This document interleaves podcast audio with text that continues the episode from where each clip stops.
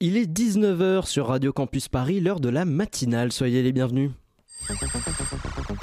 La matinale de 19h, le magazine de société de Radio Campus Paris. On y parle de sujets sérieux. Il n'y a pas d'édito enflammé sur le communautarisme blanc. De sujets moins sérieux. Ça peut être des bois sculptés à partir de formes naturelles interprétées. De ce qui se passe en Ile-de-France. Je me disais qu'à Paris, on était en avance sur la province. Et de débats pas forcément consensuels. Parlez-nous un peu de cette coupe monstruelle. Tous les jours, du lundi au jeudi, jusqu'à 20h, sur le 93.9. Dimanche, c'est cinéma. Alors pas dimanche cinéma, le nom générique des programmes d'à peu près toutes les chaînes herdiennes euh, de ce même jour, mais bien un film dans une salle de cinéma. Étonnant, non? Au crépuscule de cette euh, journée d'activité aussi intense que le temps de parole d'Abdelaziz Bouteflika devant le peuple algérien depuis un certain accident cardiovasculaire, j'ai pu voir tout ce qu'il me reste de la révolution. Ce premier long métrage de Judith Davis montre euh, cette dernière dans la peau d'Angèle, une jeune urbaniste au chômage, fille de deux maoïstes 68 arts qui tente de s'engager, de militer à son échelle entre deux conflits avec sa sœur qui a adhéré au diktat de l'ultralibéralisme, histoire avec ses parents et peur de s'engager en amour cette fois. Le militantisme d'Angèle amène cette dernière à créer un groupe de parole dans l'espoir de retisser le lien entre les gens et à terme de contribuer à changer le monde. Et si les séquences montrant ce groupe de parole ne constituent pas l'essentiel du film, il n'en est pas moins l'image des rapports qu'on a aujourd'hui aux politiques. Un microcosme des militants qui sont encore convaincus qu'on peut mettre une mobilisation en place et ceux qui viennent assister à ces groupes de parole, mais que dès que ça touche aux politiques, ça devient trop sensible et il faut éviter le sujet. C'est un peu la même attitude que Cyril Hanouna quand il reçoit des gilets jaunes, l'honnêteté en plus. Et c'est une des questions que posent ces séquences, que pose le film, à tous ceux qui, à toutes celles et ceux qui ont été délaissés, broyés par ce système capitaliste qui, sous couvert de libéralisme économique, a amené ces gens à se replier sur eux-mêmes et aux militants qui essaient, tant bien que mal, de continuer de lutter. Doit-on encore espérer grand soir et beau lendemain?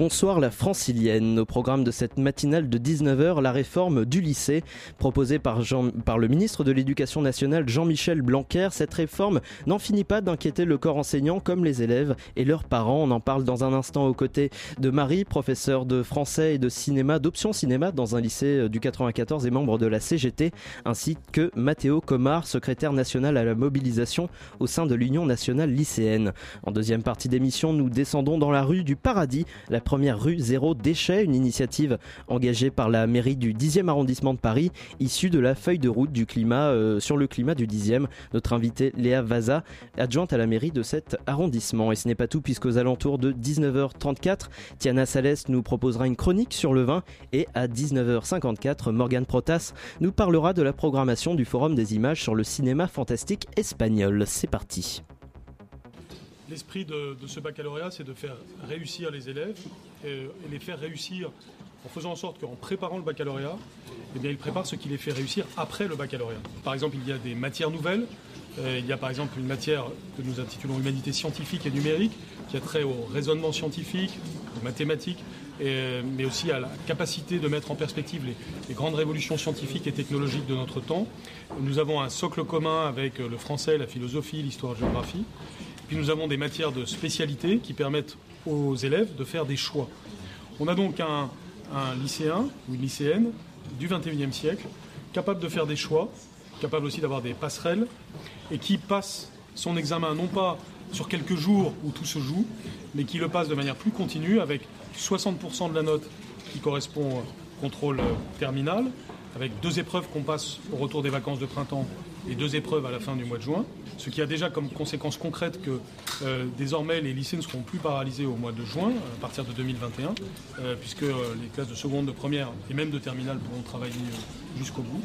Puis vous avez aussi deux épreuves fin juin, la philosophie, et puis une nouvelle épreuve, très originale aussi, un oral de 20 minutes, pendant laquelle l'élève défend un projet et ensuite, pendant 10 minutes, répond à des questions pour qu'on voit un peu sa capacité d'analyse et de mobilisation de ses connaissances. Nous donnons un signal à tout le système scolaire français et notamment au lycée, euh, qui est que tout le monde a besoin de bien s'exprimer à l'oral. C'est une compétence que vous devez avoir toute la vie, euh, dans la vie professionnelle comme dans la vie personnelle. Et donc en, faisant une épreuve importante du baccalauréat, eh bien nous, nous disons il faut savoir bien écrire et bien parler le français, euh, avec un vocabulaire riche, avec une capacité d'argumentation. Donc on doit entraîner les élèves à cela. C'est ce qui va euh, faire que par exemple notre accompagnement personnalisé au lycée va accentuer le développement de ses compétences, mais aussi qu'on va par exemple développer les pratiques théâtrales, tout ce qui permet de désinhiber euh, l'élève, tout ce qui permet de mettre en confiance. Vous savez, le, mot que j'utilise toujours pour résumer toutes nos réformes, c'est l'école de la confiance. Bien, euh, bien s'exprimer à l'oral, c'est aussi développer sa confiance en soi. Ça fait partie des choses que nous devons développer chez tous nos élèves. Vous venez d'entendre un extrait d'une déclaration de Jean-Michel Blanquer euh, du 15 février. Le ministre de l'Éducation nationale y présente euh, la réforme du bac. Euh, Mathéo Comar, bonsoir. Vous êtes euh, secrétaire national à la mobilisation au sein de l'UNL, Union nationale lycéenne. Merci d'être avec nous.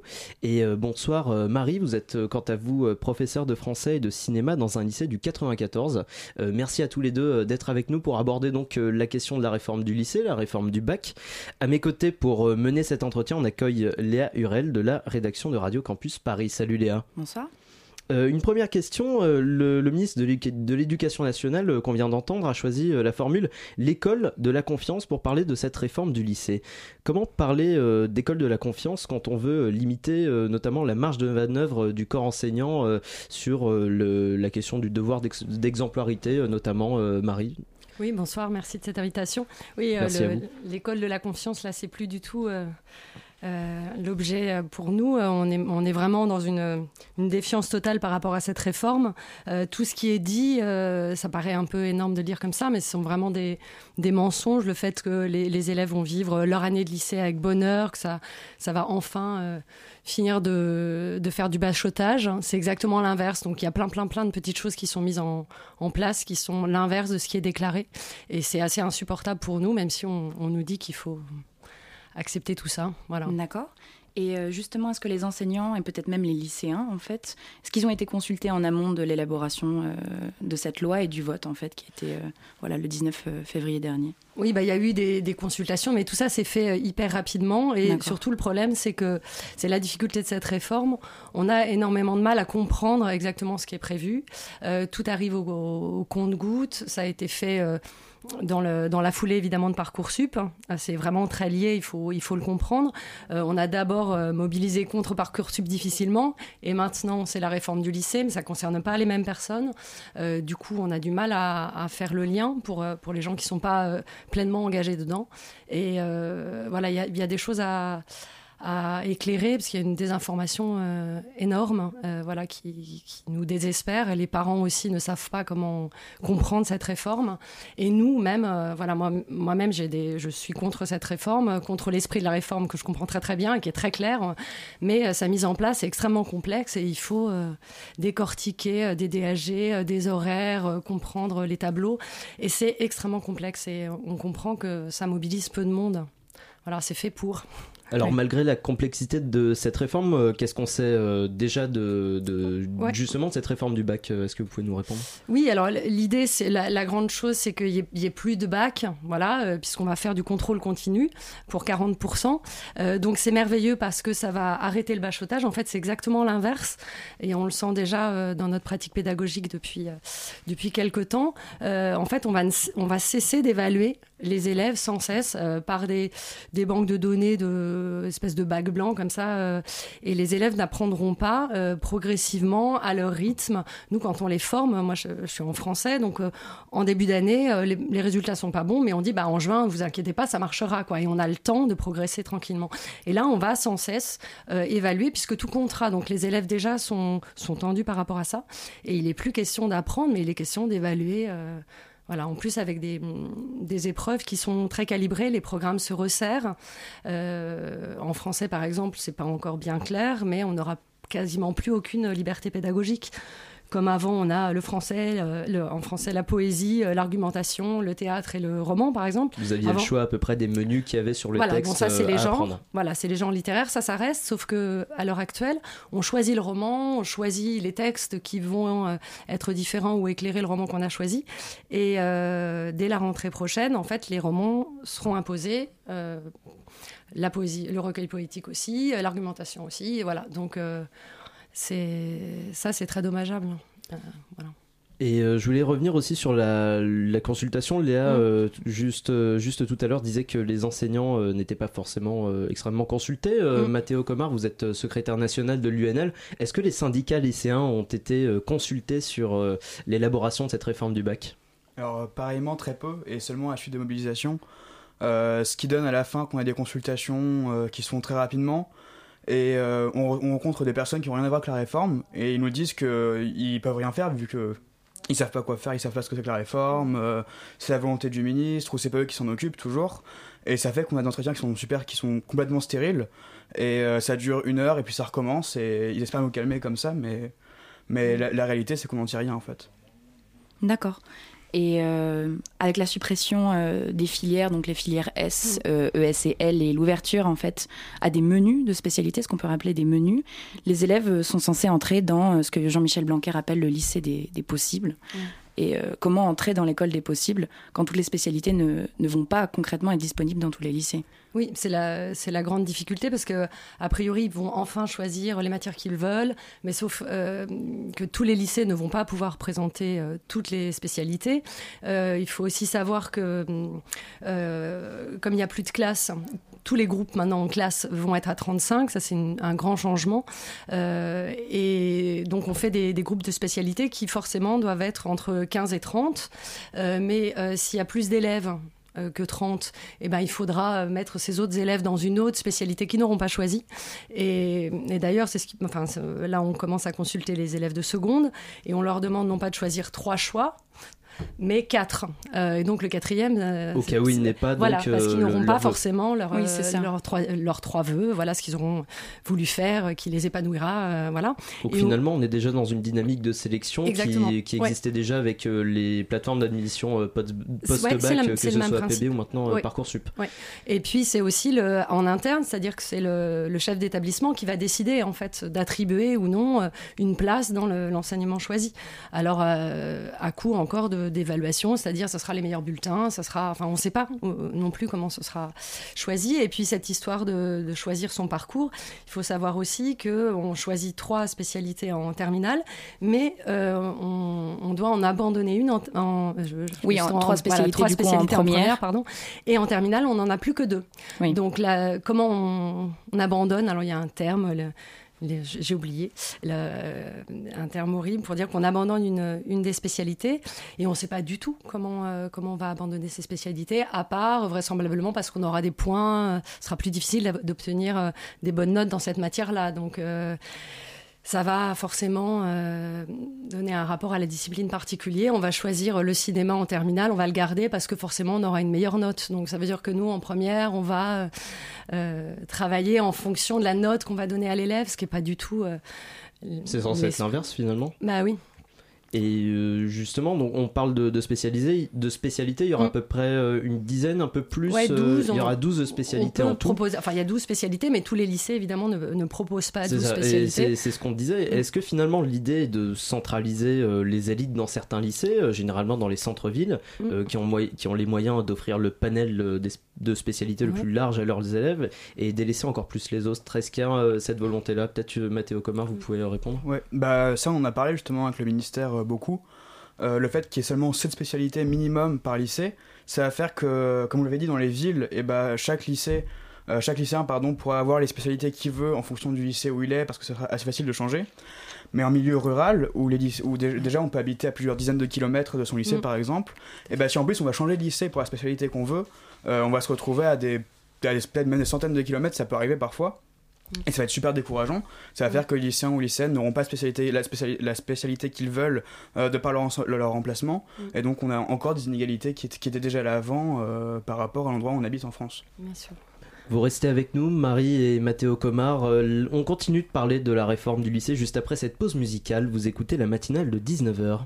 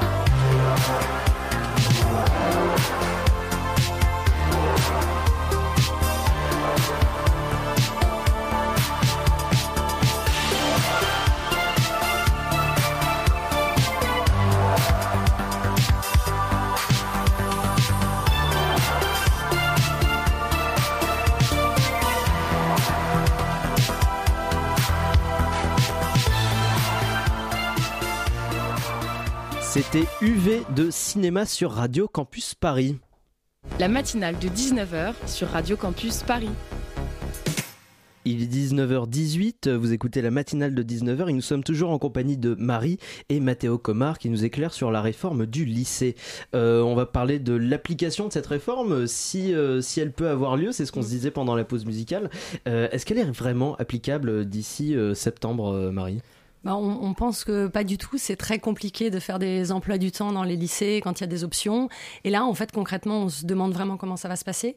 On ne sait pas encore combien d'élèves vont choisir quelle spécialité. Euh, tout ça est peut-être pas très grave pour le pour l'éducation nationale, parce qu'on se dit aussi que parfois euh, on va savoir tout ça en, juillet et qu'on fera appel à des vacataires au pied levé comme ça qui feront euh, une discipline sans vraiment forcément la, maîtriser. Euh, il y a aussi un, enfin c'est lié à la précarisation des enseignants. c'est aussi fait pour. Hein. Il y a un problème de, recrutement et, et tout ça est lié. D'accord.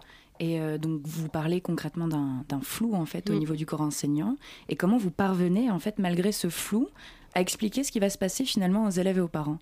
Bah, on a beaucoup de mal à l'expliquer. Euh, donc, euh, c'est aussi pour ça qu'on parlait d'école de la confiance. Là, les élèves et les parents sont complètement euh, perdus, ne comprennent pas, ou quand ils comprennent, se disent Mais non, c'est pas possible, c'est- pas, pas ça. Donc là, on essaie de faire des réunions pour vanter chacun nos matières. et c'est très, très flou. Vraiment, concrètement, on, on est dans, un, dans une nébuleuse. Oui, c'est ça. Et Ouais. ça va- est-ce que Et ça c'est un pas- vrai problème parce que c'est pour ça que c'est bien de pouvoir euh, faire des émissions, essayer de de- d'expliquer les choses parce que les parents, euh, notamment en banlieue, là on a eu une réunion dans le 94, les parents sont démunis, euh, disent que c'est compliqué aussi de lire 50 000 papiers avec des chiffres, avec Bien des sûr. matières qu'ils ne comprennent pas. Et donc c'est pour ça aussi que ça que ça avance euh, comme ça, malgré tout le monde. Euh, dans l'incompréhension générale ou dans un attentisme, ben de toute façon, comme c'était pas génial, le bac, là, ça vaut plus rien, donc euh, tout, et puis on verra bien. Et, ça, c'est terrible. C'était pareil pour Parcoursup. euh, voilà, les, les étudiants sont nuls, donc euh, très bien pour la sélection.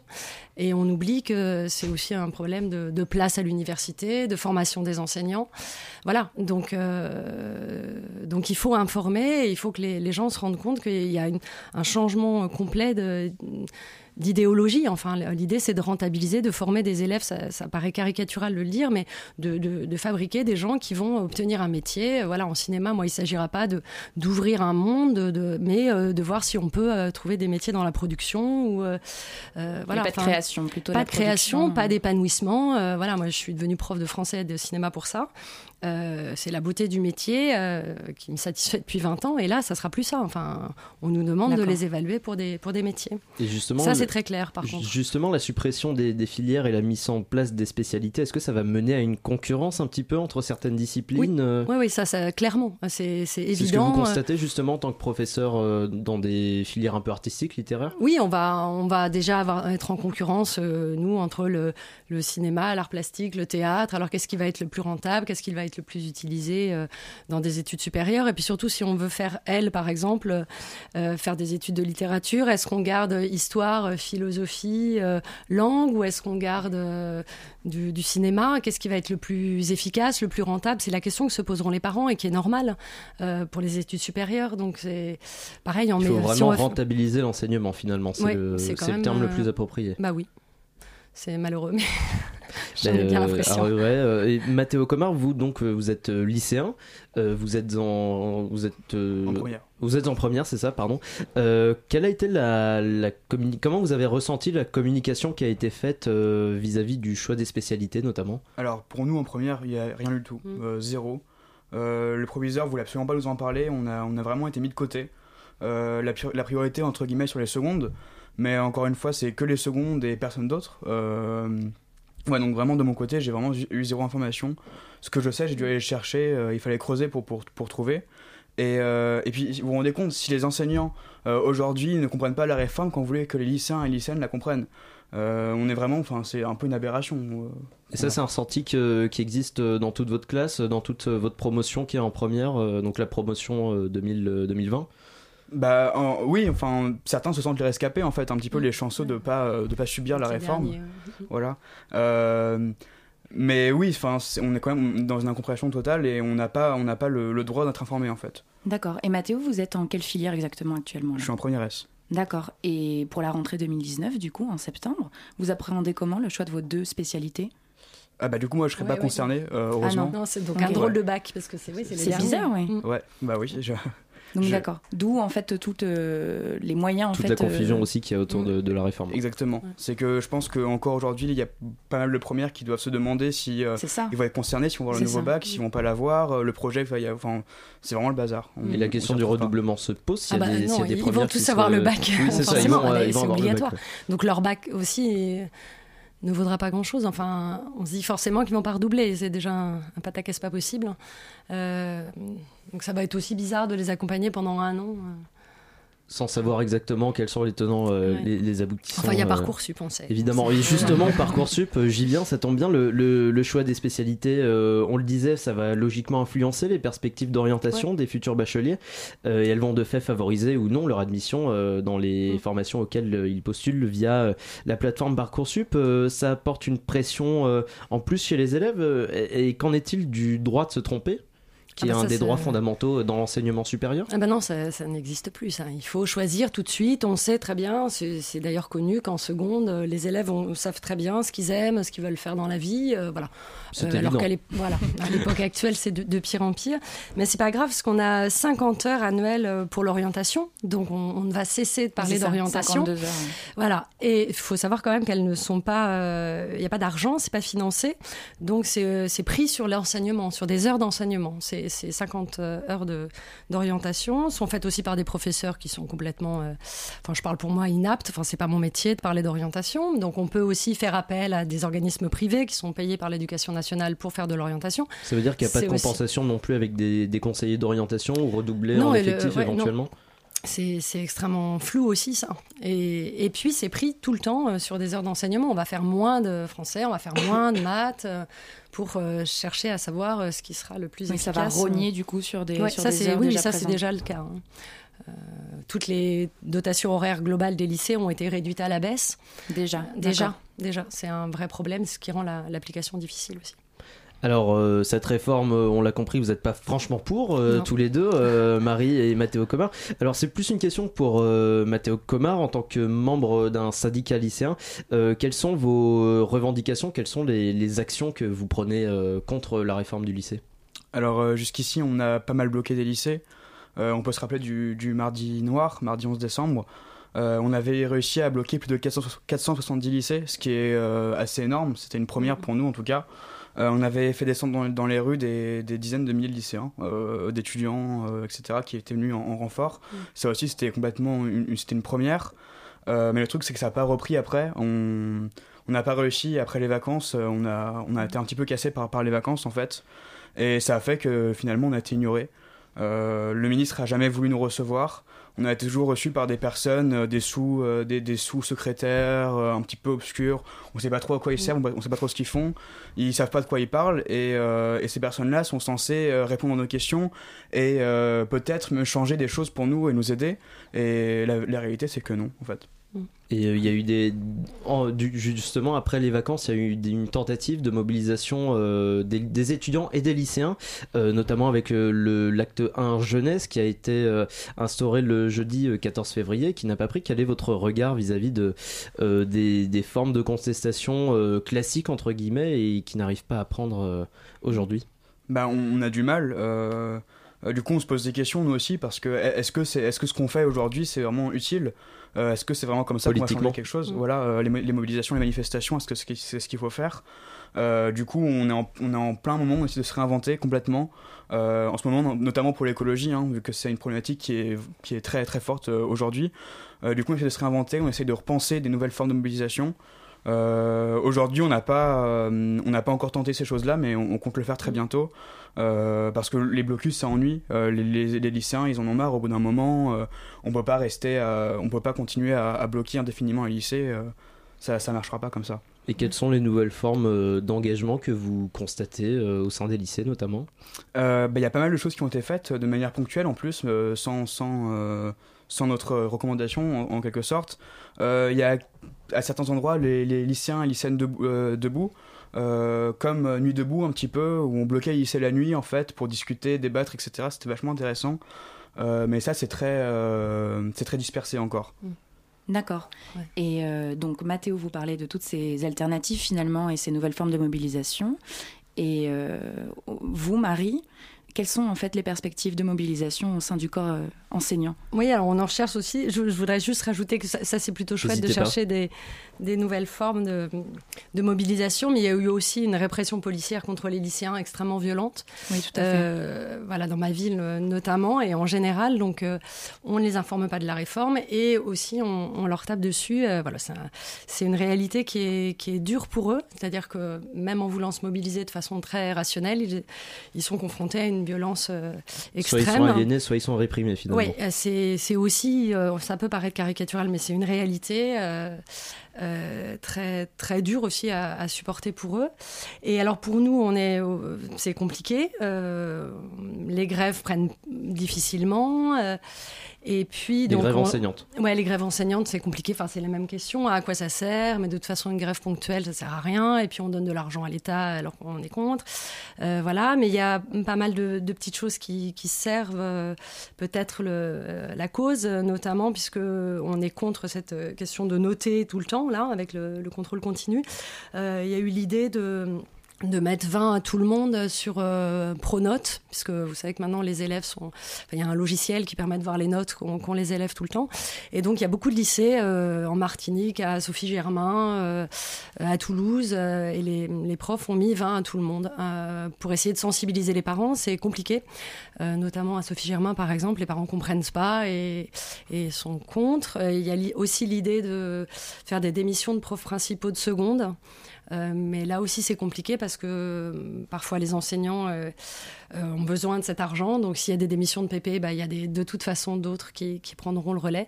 Voilà, donc on essaie des petites choses comme ça. Voilà, en espérant euh, que ça va prendre petit à petit. Eh bien, on attend de voir euh, comment euh, ces mobilisations, ces nouvelles formes de mobilisation vont prendre. Merci Mathéo Comar et Marie d'avoir été au micro de la matinale pour nous parler donc de cette réforme du lycée. Merci. Euh, tout de suite, une pause musicale s'offre à vos oreilles sur le 93.9. Vous écoutez la matinale de, de 19h.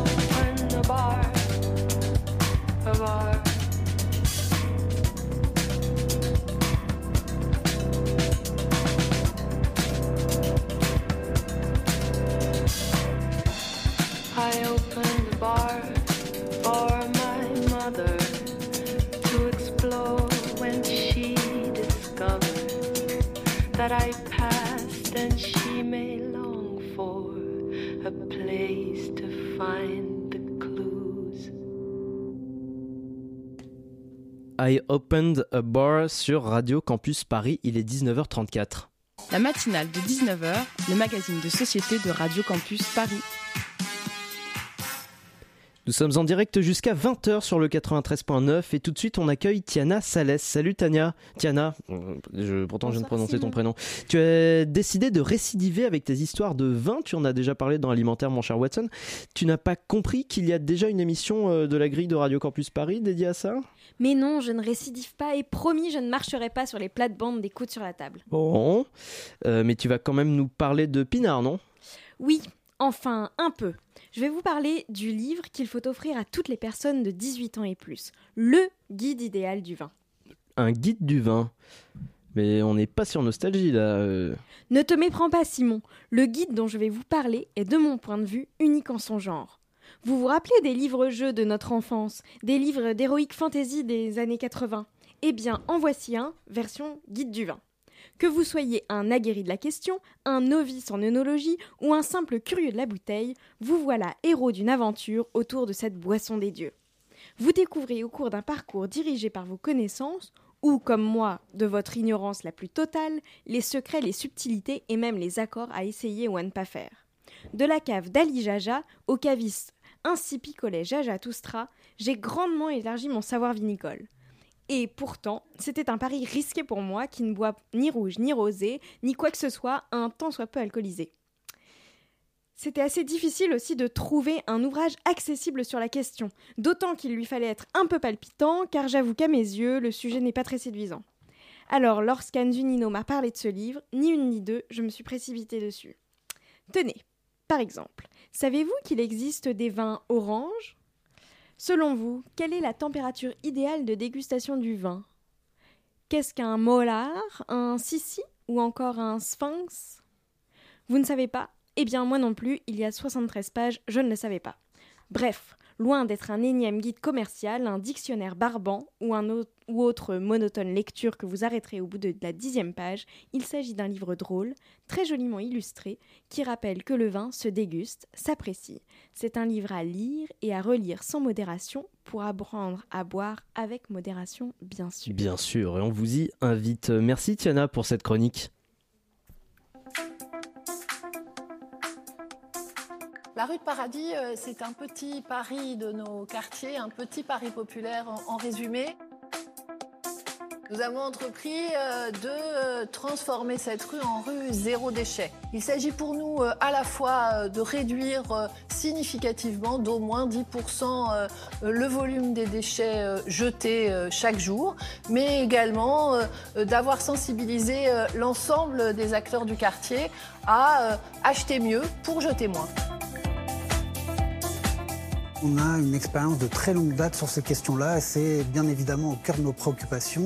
Euh, J'en prends pour exemple euh, le rayon droit que nous avons ici qui est extrêmement important, qui vous permet d'économiser à la fois sur les emballages mais également de économiser sur les quantités que vous souhaitez acheter. Donc c'est autant de produits que vous ne jetterez pas euh, parce qu'ils seront périmés par exemple.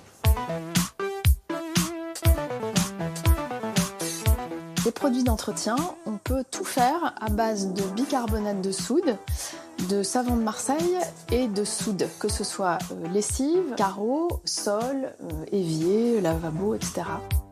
J'ai une bouteille qui remplace toutes mes bouteilles plastiques.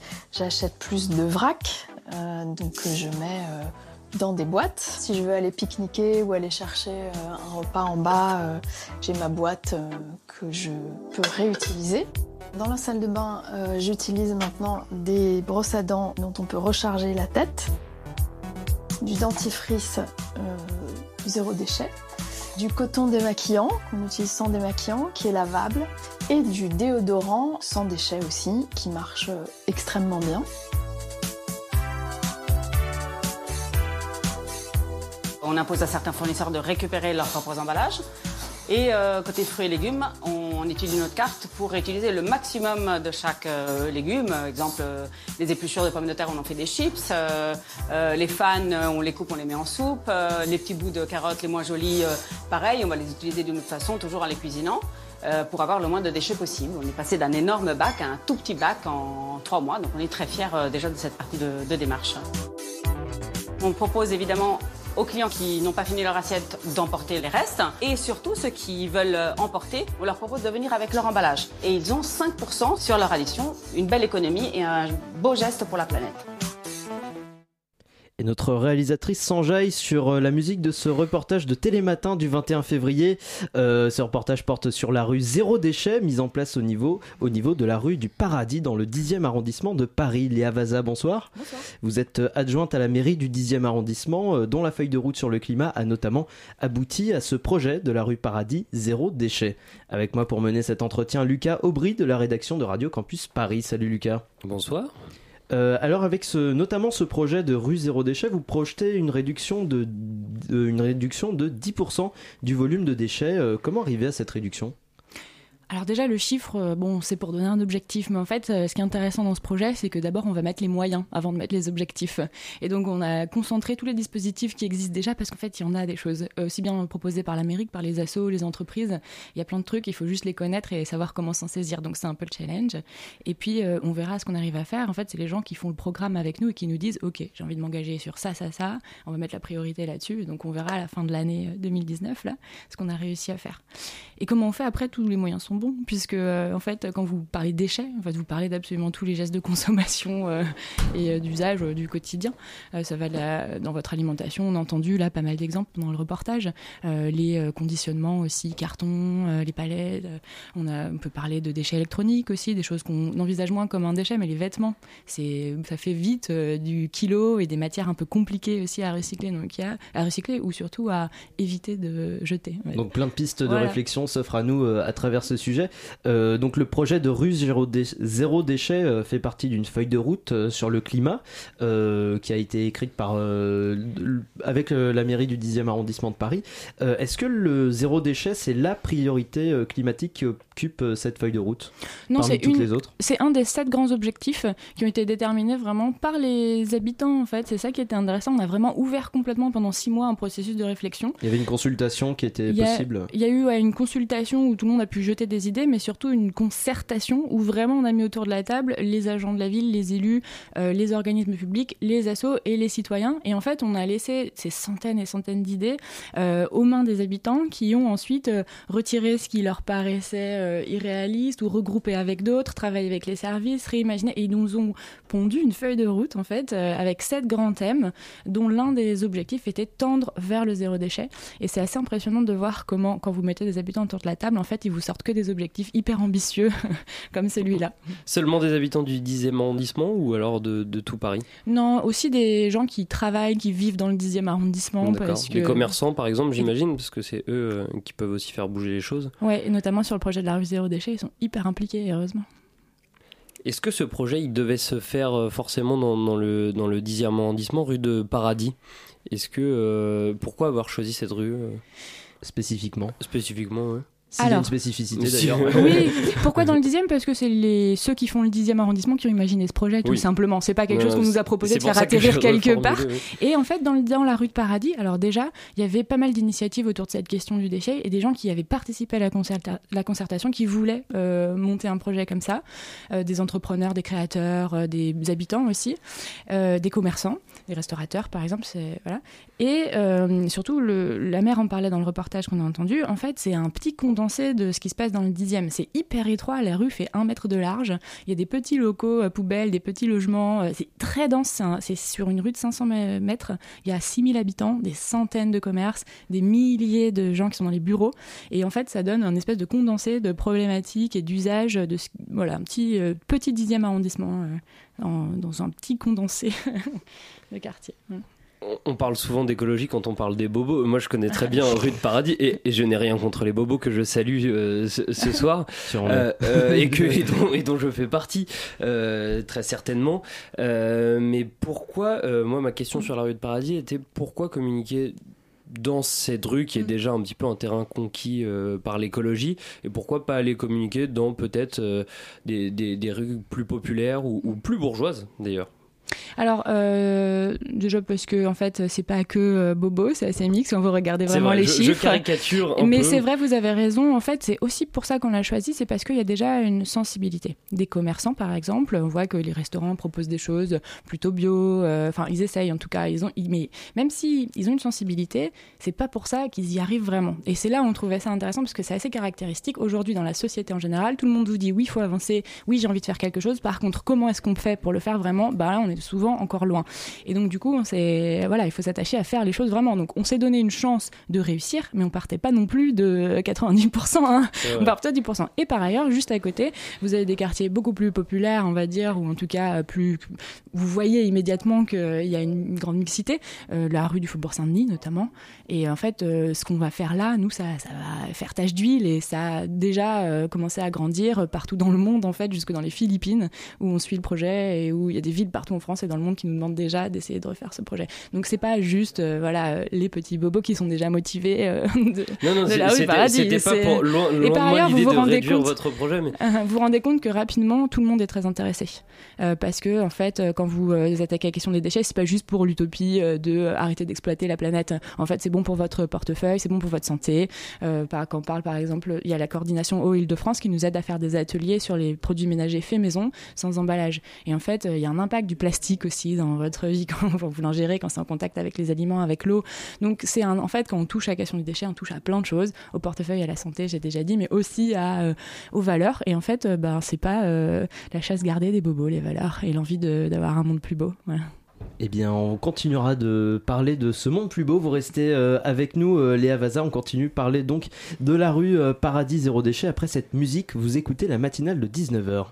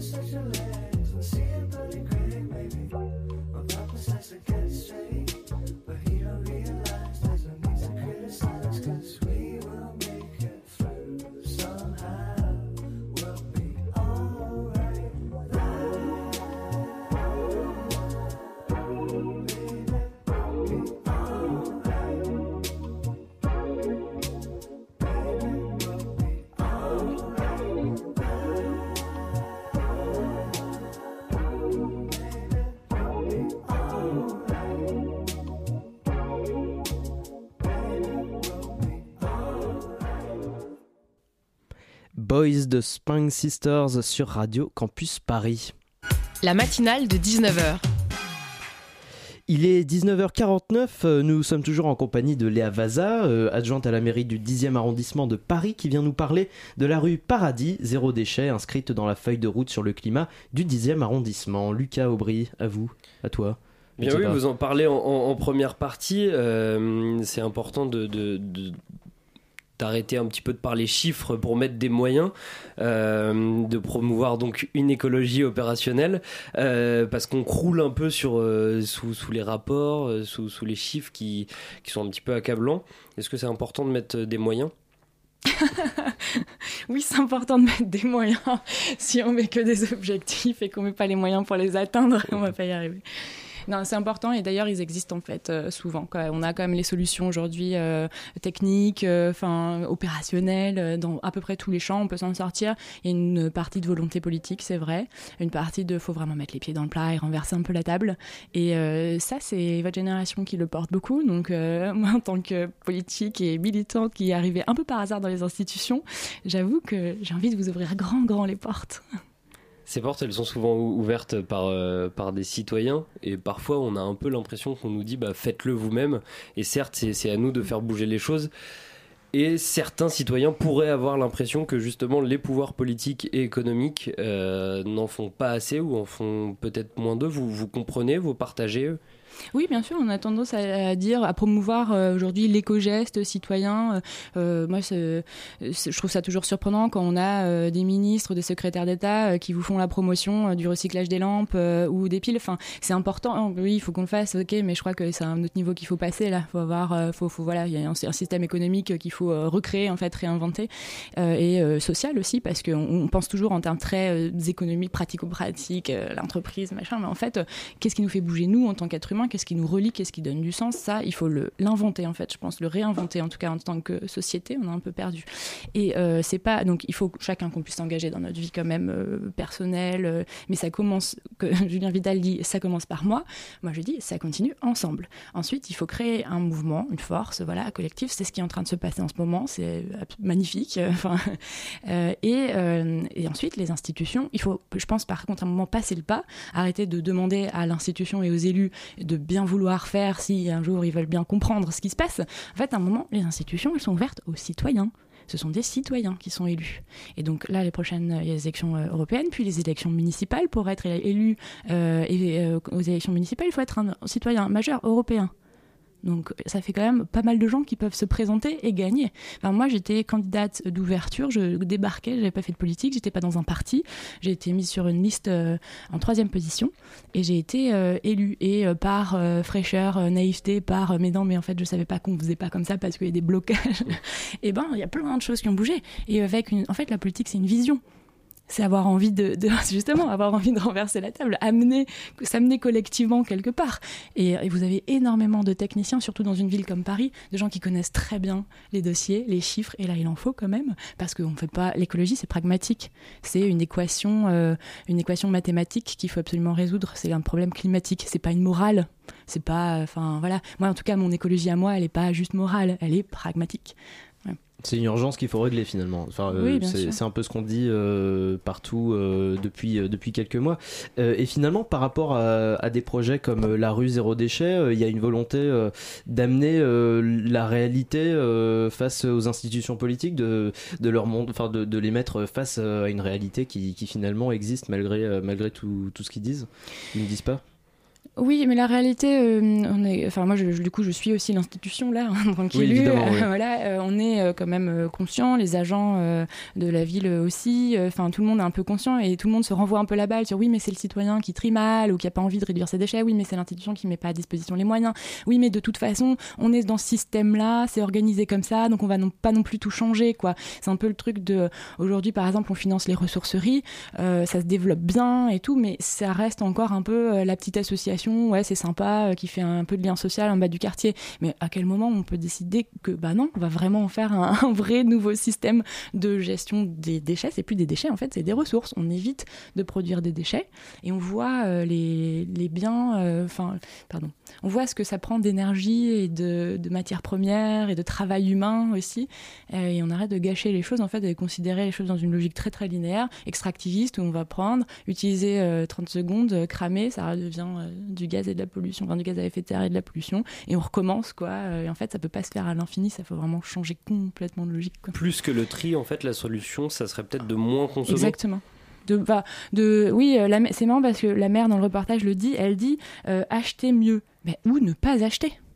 En fait, oui, oui, c'est- il y a plein, ou voire même produire. En fait, on peut aussi euh, euh, faire faire les choses autrement. On est bloqué dans un truc consumériste en fait, mais euh, faut sortir de ça. Faut se, faut passer à plus de une économie de la de l'u- de l'usage. euh, voilà, essayer de se détacher un peu aussi des biens, de la possession. Et ça, bah, c'est tellement ancré que il faut tra- c'est là où il faut travailler sur nous aussi en tant qu'humains et pas juste nous en tant qu'économie. Eh bien, ce sera le message euh, de cette interview. Euh, merci beaucoup, Léa Vaza, d'avoir été au micro de la matinale. Pour rappel, on peut retrouver des informations sur la rue Zéro Déchet sur le site euh, de la mairie du 10e arrondissement. Et pour les curieux, une réunion d'information sur la réduction de production de déchets grâce au compost est organisée le lundi 11 mars. Et ce sera à la mairie du 10e arrondissement de Paris de 19h à 21h. Si je peux me permettre, la ville de Paris vous offre tous les dispositifs et équipements possibles et imaginables en matière de compost. Donc venez En profiter. Voilà. Eh bien, euh, venez en profiter. Ce sera euh, le mot de la fin. Merci. La matinale de 19h, du lundi au jeudi jusqu'à 20h sur Radio Campus Paris. Vu la météo qu'on pourrait qualifier de merde, Morgane Protas, salut Morgane, tu as décidé de nous emmener de, vers une destination un peu plus ensoleillée. Euh, prenons l'Espagne par exemple. Très bon exemple, parce que l'Espagne, c'est que calor, c'est la chaleur, c'est caliente. Donc c'est parfait pour, euh, pour ce temps de merde là qu'on a. Euh, mais l'Espagne, c'est surtout la patrie d'êtres humains incroyables qui font et où on fait avancer le monde. Déjà, en premier lieu, je voudrais remercier les créateurs de Undo Stress, Un Paso Adelante pour les vrais, sans qui des milliers d'adolescents n'auraient pas eu la joie de connaître Pedro, Roberto, Lola, Ingrid ou Sylvia. Et pour la plupart d'entre nous, de voir nos premières paires de fesses et de, et de nichons dans les vestiaires de l'école Carmen Sarante. Oui, oui, Simon, ne rigole pas, je sais, je sais que tu fais partie de cette génération. J'étais pas. Ensuite, autre contribution non négligeable, Javier Bardem, dont la présence dans ce monde me réjouit à un point très particulier, hein, le point J d'ailleurs, que j'ai renommé en hommage. Euh, Raphaël Nadal pour sa contribution au monde des petites balles qui rebondissent, le chorizo, enfin voilà, l'Espagne c'est riche. Et c'est surtout l'Espagne, c'est le berceau de réalisateurs complètement fêlés du casque qui m'ont fait cauchemarder, rêver, mais qui m'ont surtout inspiré. Pedro Almodovar, Alex de la Iglesia, Alejandro Amenabar, Juan Antonio Bayona et mille autres. Et c'est justement aux plus fêlés d'entre eux que le Forum des images a décidé de consacrer un focus.